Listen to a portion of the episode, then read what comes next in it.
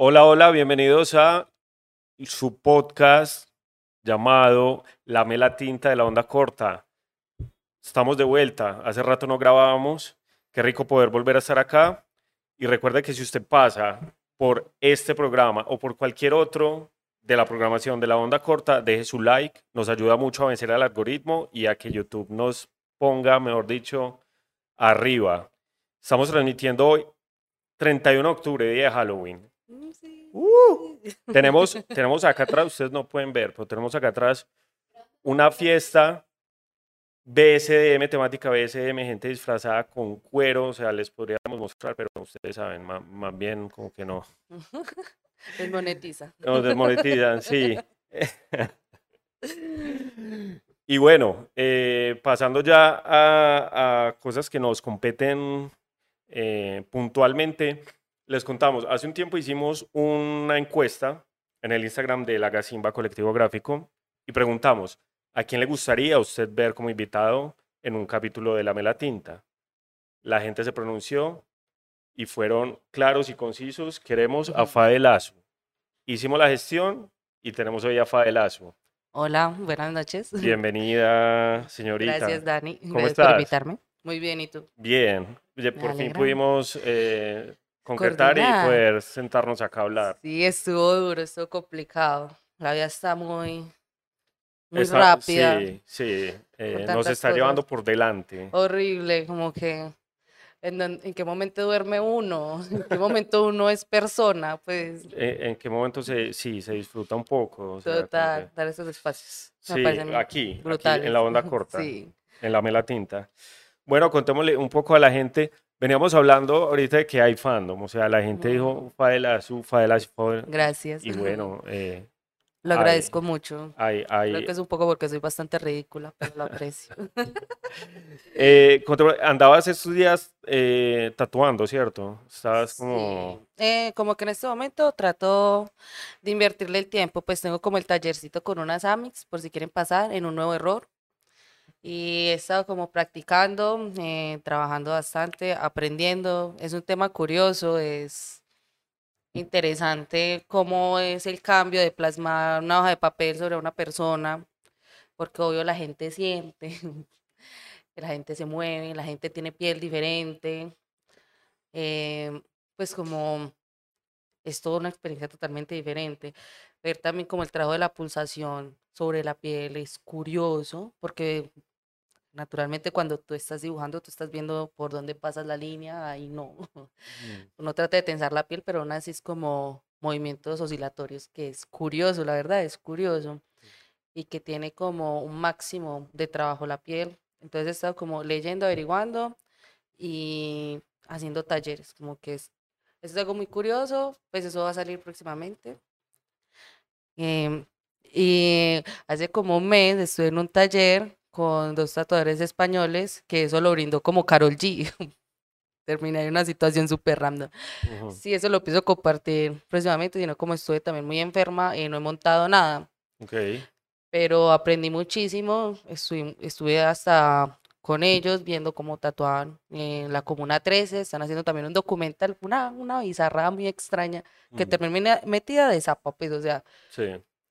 y de ahí saqué un montón de herramientas y practicando de lleno y curioseando, es la verdad. Estabas haciendo unos flash de cuentos de los hermanos Grimm. Ay, sí, es que me parece como, como, a mí me gustaría como mucho plasmar como todo ese trabajo como de historia y, y bueno, yo soy una mujer muy nostálgica, a mí me encanta la nostalgia, pero llevarlo como a lo que está hoy para mí. Entonces, para mí, uno de los cuentos que más me gustaba era El ahijado de, de la muerte, Mm, porque es brutal, pues como todo el cuento de Sí. cómo el man se queja porque es pobre y tiene un montón de hijos, todos muertos de hambre.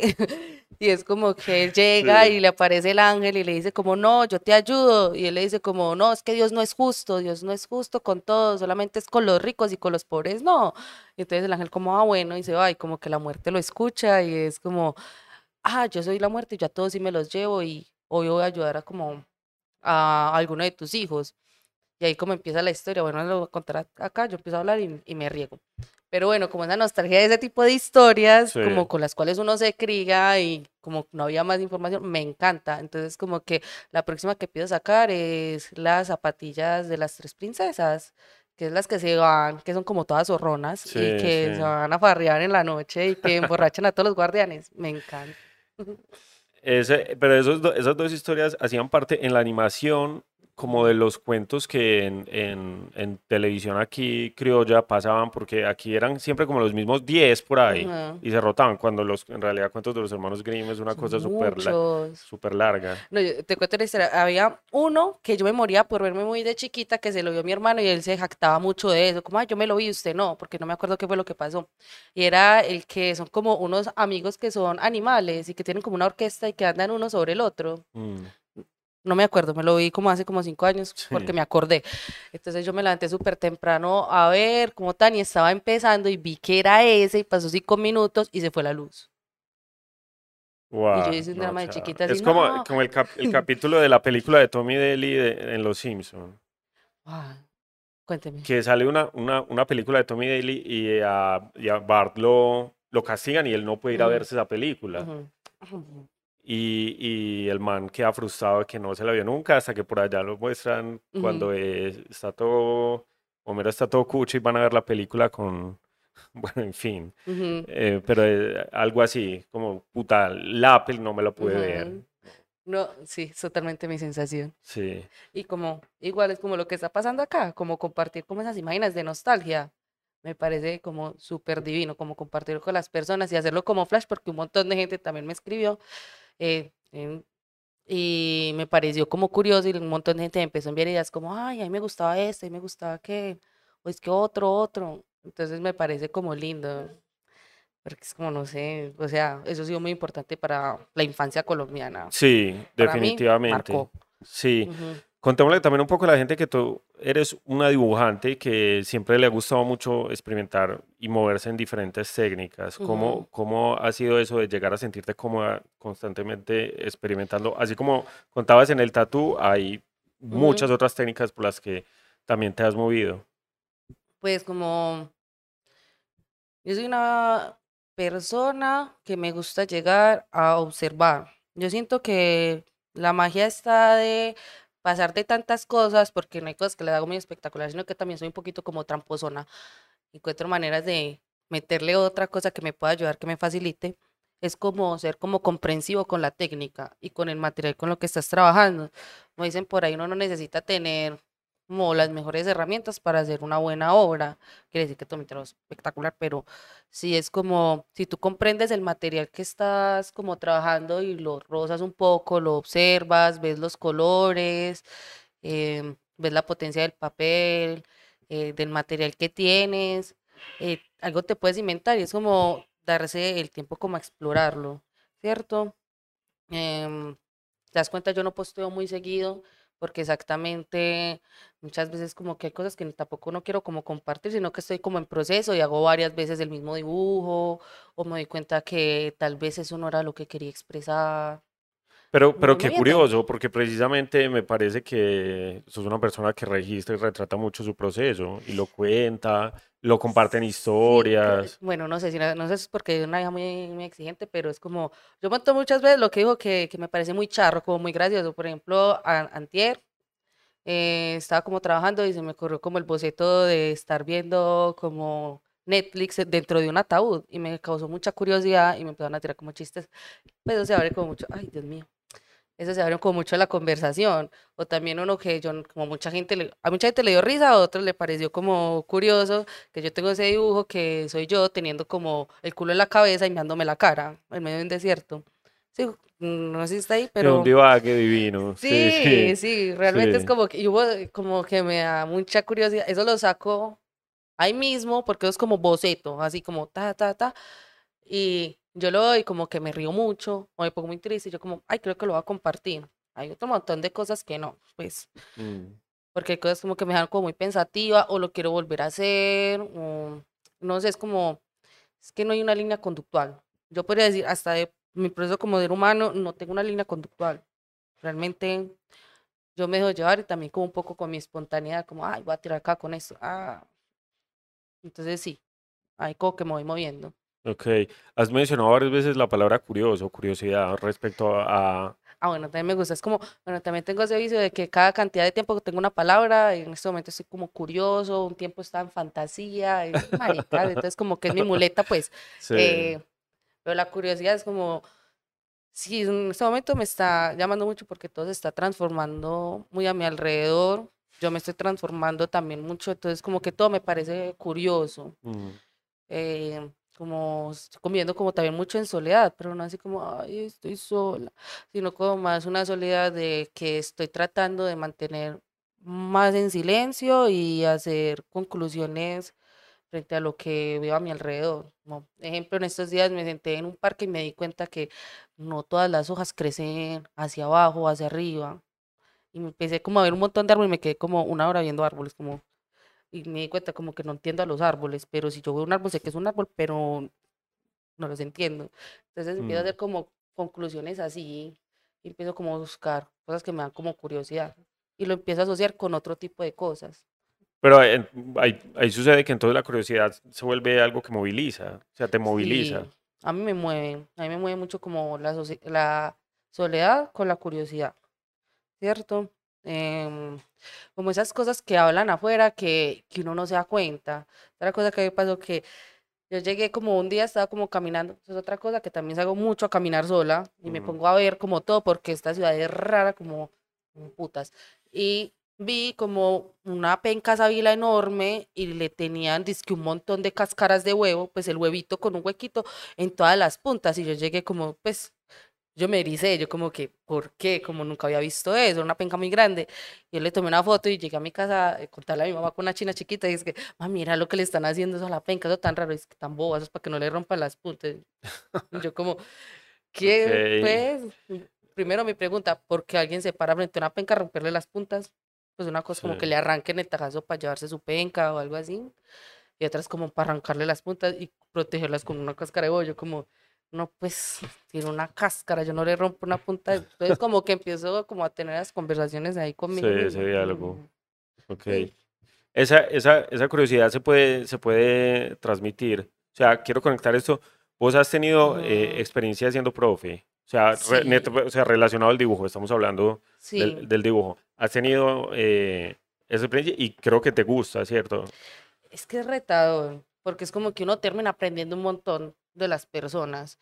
También, uno también se baja mucho de, la nube, pues de estar muy en la película de uno mismo. Y uno como observar a las personas, también como observan las cosas y cómo generan sus propias herramientas, eso es muy rico. Además, yo nunca he como la propia, así como más estructurada, lo hacía como muy por alumno, que eso me salvó mucho un tiempo. Y conocí gente maravillosa y también unas experiencias rarísimas. También es que yo soy muy metida, yo soy muy zapa y me parece maravilloso también entrar a las, a los lugares en donde viven las personas. Para mí, como Mm, eh, mucho mi referente es como en donde yo me meto, como de zapa. Y mm, encuentro como espacios y ver cómo la gente cómo convive. Por ejemplo, abrir una cocina, abrir una nevera y ver qué es lo que la gente, eso es otro mundo, pues, o sea, la alacena, uno ve como, ¿para qué es esto? Como, Sí, sí. ¿cierto? Entonces, ha sido como muy chévere, como tuve una experiencia con una señora de 60 años que me pareció muy curiosa porque ella venía de Bogotá y se retiró de su trabajo y es como que ahora me voy a dedicar a hacer lo que yo quiera. Y la señora está estudiando mandarín y está viendo clases de dibujo. Yo como, El verdadero pues, quien pudiera. sí, ¿no? Y tiene una casa divina, la señora, y era una linda.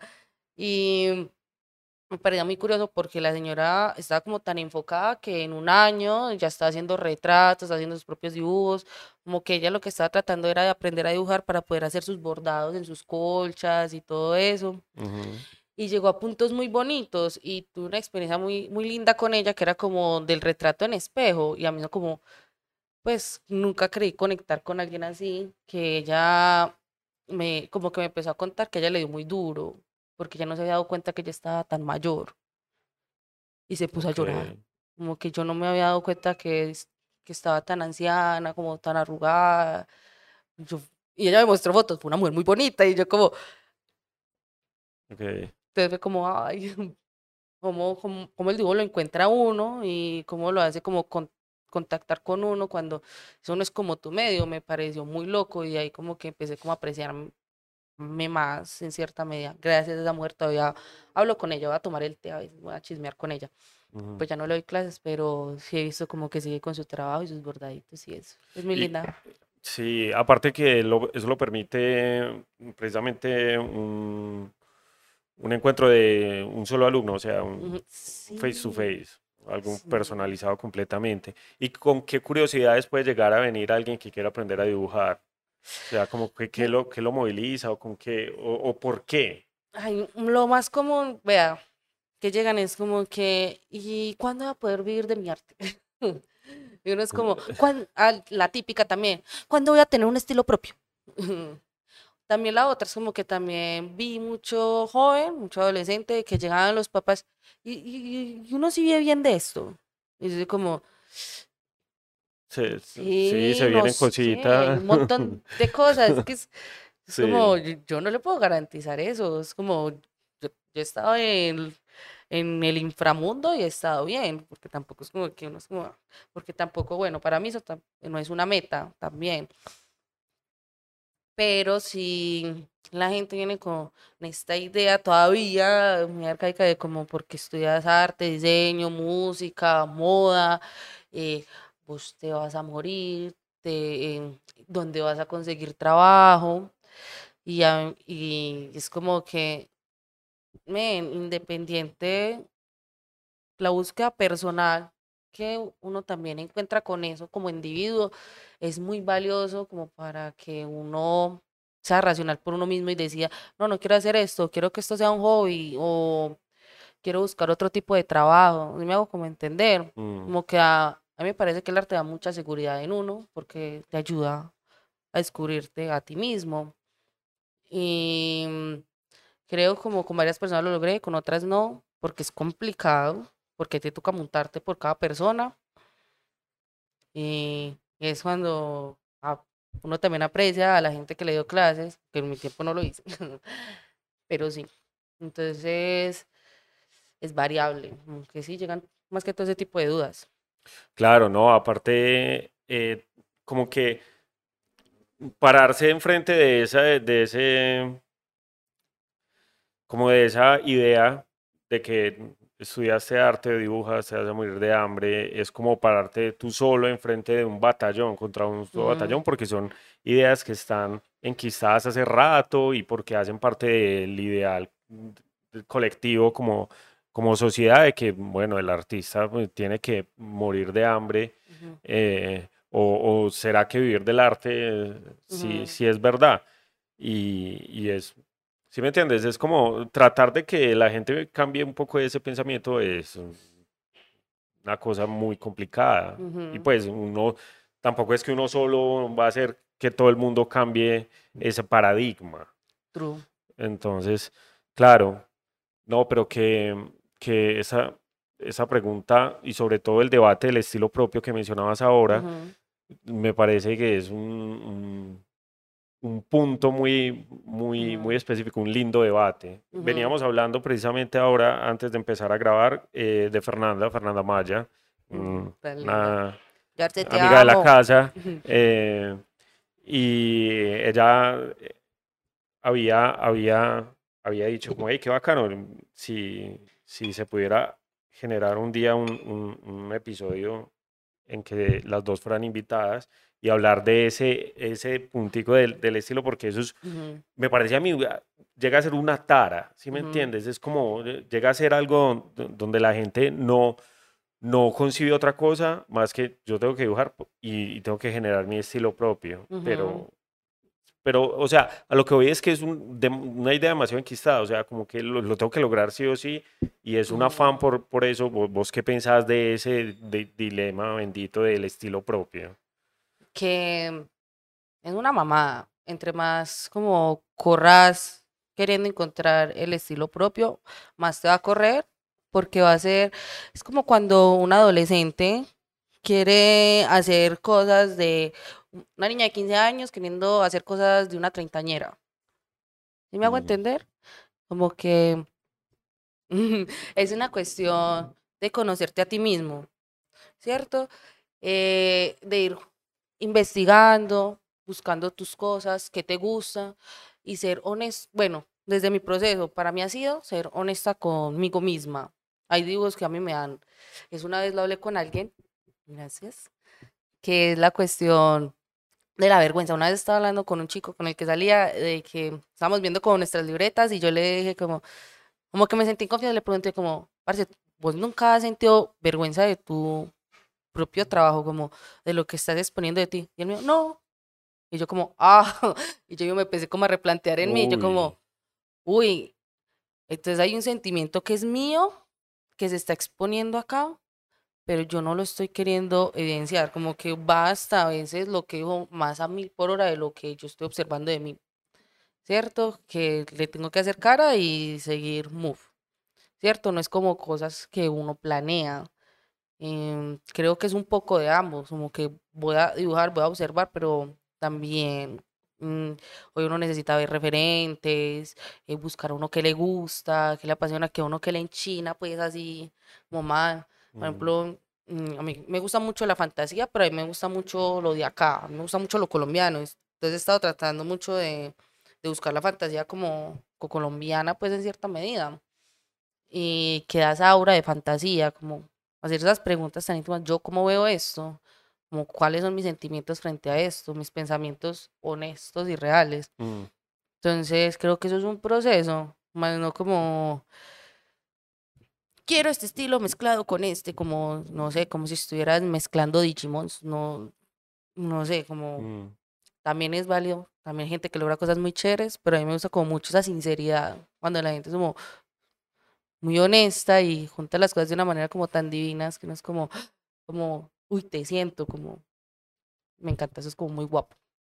Sí, que, habla, tocas un, un tema bacano y es que mencionas que te gusta lo colombiano y también dentro de, de, tu obra se hace muy presente los elementos como los astros, uno ve mucho la presencia del río o de los elementos naturales, cosas muy orgánicas, has dibujado sobre el tarot, sobre estrellas, si me entiendes, hay, hay mucha presencia de elementos muy orgánicos y de la naturaleza eh, más o menos en dónde viene ese, ese encuentro o por qué te, te moviliza a dibujar sobre esto. Mm, bueno, mucha gente cree que yo soy como la más bruja, la más creyente, pero realmente yo, yo lo de todo es porque me gusta eh, las fantasías de todo el mundo, como que yo siento que el mundo está hecho a base de fantasías, porque también me coloco como en esta postura, imagínate tú empezar como a tener conciencia como vos, un mono, empezar a tener conciencia y empezar a verlo todo. Y tú ver como de un momento a otro está oscuro y un montón de brillitos y de un momento a otro sale una bola naranja y ves que las plantas se mueven alrededor de ello, como que el agua cambia, todo cambia alrededor de ese movimiento, como que no es, inevitable, pues para mí, yo lo veo así, de que no busques como símiles o, ¿cómo decirlo? Conexiones de eso como contigo, porque uno viene muy de la oscuridad. Uno dice como que uno niño lo sabe todo, no es como que uno, uno viene de un espacio oscuro en donde uno no entiende nada, no comprende nada, y de un momento a otro tú empiezas a ver cosas y hay cosas que tú las empiezas como a poner en un, en un pedestal. Por ejemplo, eh, mi mamá, mi mamá es la primera persona que me cuide que me hizo esto y uno es como, ah, mi mamá a lo mejor. Mm. O cierto tipo de juguete o una mascota. Como a mí me parece que creer en cierta medida o en cierta medida yo sí me apropio como un poco de estos tipos de, referencia, de referentes frente a mi proceso como individuo. Eh, me ha hecho tener un poco más de claridad. Por ejemplo, a mí el tarot me parece muy maravilloso que hayan imágenes como para hablar de la amistad, como la imagen del loco me parece maravilloso, porque por ejemplo la imagen que nos han vendido mucho en, en Occidente del loco es una persona desquiciada así tipo guasón, pero tú llegas y ves la del tarot y ves el man así cantando, con su son así como ah, saliendo así como al mundo. Me parece muy lindo eso. Entonces, como a través de las imágenes, como ciertos conceptos se vuelven más variados de lo que nos puede permitir la palabra debido a nuestra cultura. Entonces, le da la oportunidad de darse cuenta que puedo sentir esto de muchas maneras o lo puedo ver esto de muchas otras. Por ejemplo, lo que pasó con el del zodiaco es como conseguí un libro retorcido del centro y yo lo empecé a leer y empecé como en descripciones cómo yo lo vería.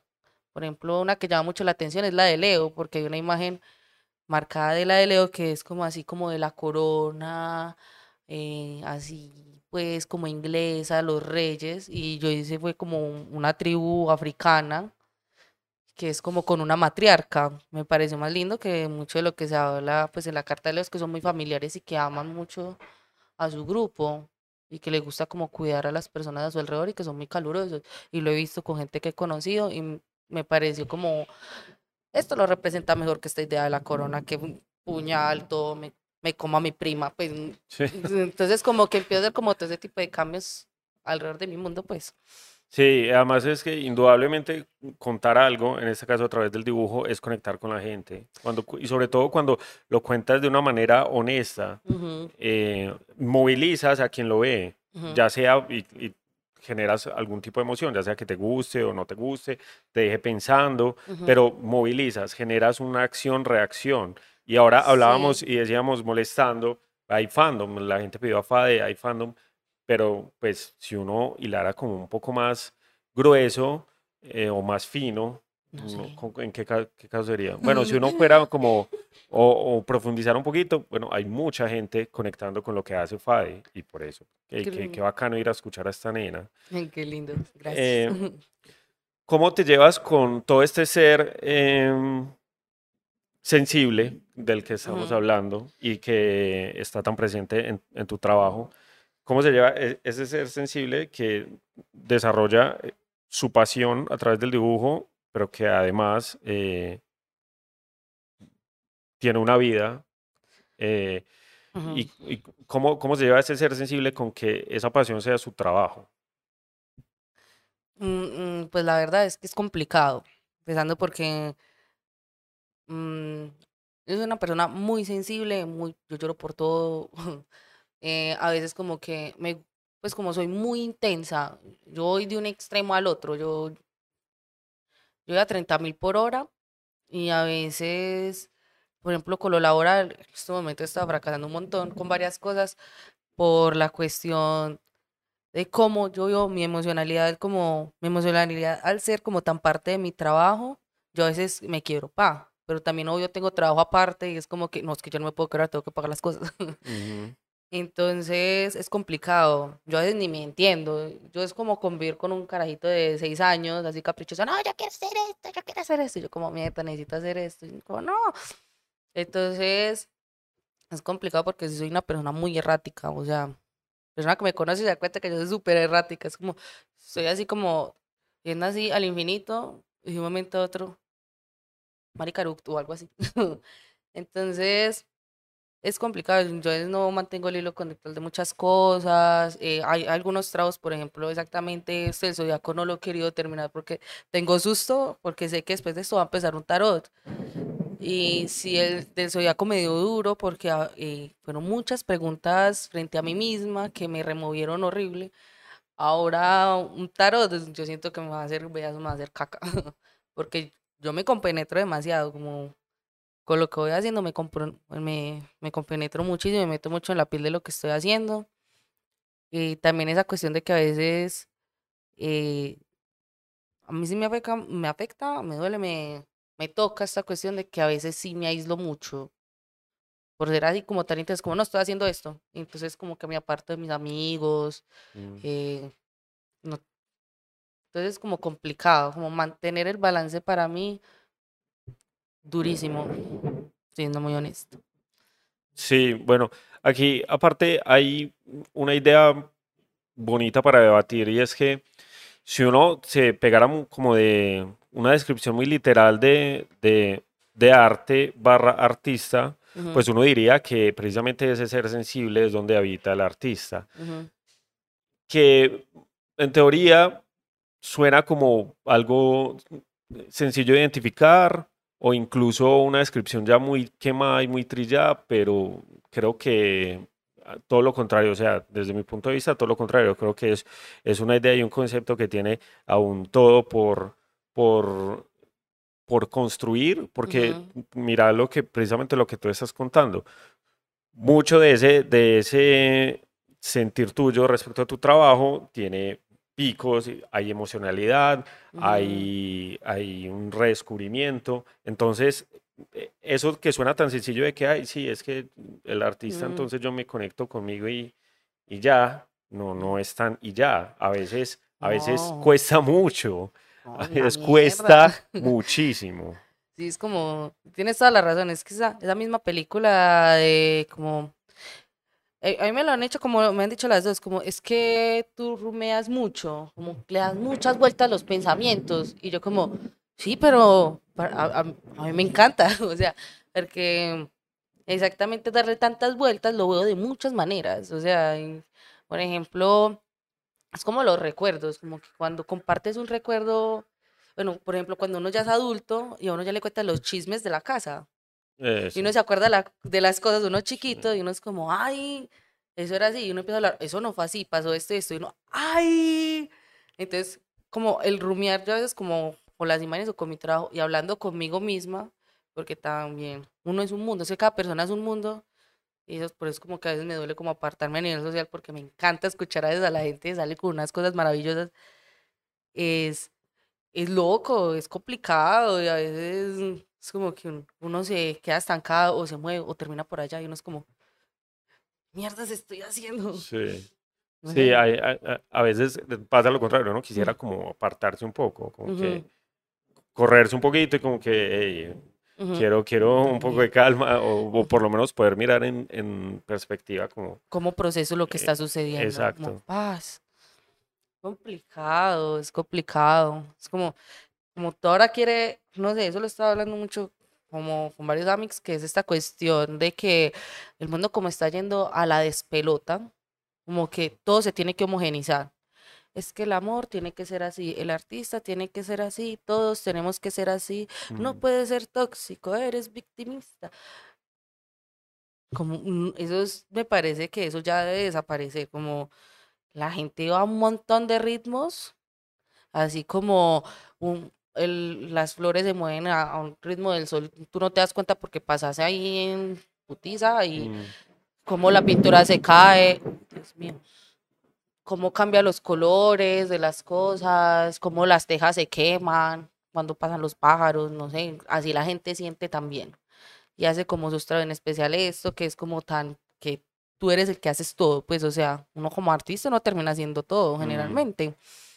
Entonces, como todo tiene tiempo, entonces uno da cuenta que moverlo todo así simple y sencillo para que toda la máquina del comercio se siga moviendo, eso me parece una irrealidad, pues eso sí ya no entro en la fantasía, sino como eso es algo idílico, no sé para quién, pero por ejemplo para mí me parece una falacia. Súper. Veníamos hablando y ya como para eh, ir cerrando, hemos Hemos hablado mucho de movilizarse, hemos hablado mucho de lo rápido que en este momento va la vida, hemos hablado de hacia dónde nos movilizan esas emociones, hacia dónde, eh, o sea, hacia dónde se mueven. Es, eh, precisamente esas emociones que ni siquiera a veces tenemos tiempo de, de, tramitarlas. Y habías hablado también de la nostalgia, que sos una persona muy nostálgica. Y siento que hoy en día el arte eh, o el medio del dibujo, así sea dentro del circuito independiente autogestionado, está también muy permeado por la nostalgia. Y la nostalgia hoy en día es una herramienta de mercadeo de publicidad y de venta muy, muy, muy fuerte. ¿Consideras que la nostalgia ha caído en, un maltrato o que la nostalgia es precisamente a veces ese bálsamo para decir, uy, venga, vamos a mil por hora, qué rico ir un poquito a ese sentimiento de nostalgia? Mm, pues yo siento que cada quien, pues, o sea, em, obvio, se ha usado para mucho trabajo de comercio porque es como que, bueno, de antiguas generaciones que nosotros fuimos como, por ejemplo, las generaciones de la transición de la televisión a computador con internet, ¿cierto? Em, en donde se empezó como a llegar tanto material, por ejemplo, acá Latinoamérica, que eso por ejemplo no lo tuvieron nuestros papás, sino como que ellos tienen como cosas súper específicas, muy chiquitas. Nosotros tenemos un montón de información que nos impermeamos, así como, y que estuvo mucho tiempo en nuestra vida, pues hoy comercios como que, uy, esta gente ya trabaja, esta gente ya tiene plata, esta gente obvio compra. Mm, Entonces, es una estrategia como de comercio, pues, eso de cada quien. Yo es porque simplemente yo sí extraño ser mucho niña. Yo, yo amo ser niña, yo todavía doy la, la, la vieja que me que a veces me, me asusta no poderme en algún momento no montarme en un palo, o no restregarme, o, o no estar por ahí fastidiando, salir mugrosa, pues, o sea, yo vamos a salir mugrosa, pues, por ahí. Entonces, como que extraño eso, como genuinamente, eso así sí hace parte mucho de mí, de, de ser bruscota, pues. Eh, Entonces, eso es como decisión ya de cada uno, es como que tampoco esa misma ola otra vez de que el comercio nos dice qué tenemos que hacer, tampoco pues la gente, Mm. todos tenemos carácter y decisión. Y de todas formas yo lo agradezco mucho, o sea, pues por ejemplo, yo soy una fan de Sailor Moon y la oleada de Sailor Moon que sacaron otra vez basado en los mangas y que Sí. sacaron un montón de maquillaje, hasta sacaron un celular. Parce, yo solo amé, la verdad, yo como, sí, yo lo quiero. Ah, es muy caro, no puedo. Pero pues, o sea, eso es una fantasía, ver como todas tus cositas que sean de las cositas que te gustan, pues yo no me voy a quejar, no me voy a poner a llorar, Deli. Entiendo. Para todos los que nos ven y los que nos van a seguir viendo. ¿dónde pueden encontrar los trabajos de Fadelazo? ¿Dónde te siguen? ¿Dónde montas tus...? Amor, donde muevo más todo es en mi Instagram, aparezco igual, Fadelazo, y también tengo Facebook, pero es que eso yo casi no lo muevo. Ah, bueno, y abrí un TikTok, pero hago lo que Sí, puedo.